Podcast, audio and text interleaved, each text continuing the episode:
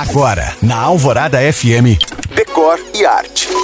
Oferecimento Best Week Leader, móveis 50% off, design 100% on. E chegou o Patrimar Montano Antilha, 3 e 4 quartos no melhor do Luxemburgo. O projeto de hoje é de como refrescar uma cidade. E eu fico torcendo para que alguém com o poder de fazer isso nos ouça. Nosso exemplo vem de Medellín, a segunda maior cidade da Colômbia, que em 2016 lançou o programa de corredores verdes para combater a poluição e o aumento das temperaturas. O programa criou mais de 30 corredores verdes com calçadas recém-arborizadas, jardins verticais, cursos d'água e parques. Começou com o plantio de cerca de 120 mil plantas e 12 mil árvores, mas em 2021 atingiu 2 milhões e meio de plantas menores e 880 mil árvores. E hoje, suas áreas verdes, que são verdadeiros pulmões urbanos, são interligadas por ruas e avenidas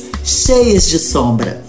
Esse projeto, que reduziu o calor e a poluição da cidade e ainda trouxe alguns animais de volta, fez Medellín ficar conhecido no mundo inteiro como um exemplo a ser seguido. Por isso eu te peço, se você conhece alguém do poder público ou tem acesso a ele, baixe esse podcast no site da rádio e encaminhe por WhatsApp. Quem sabe um dia possamos também fazer os nossos corredores verdes. Eu sou Janina Esther para o Decore Arte.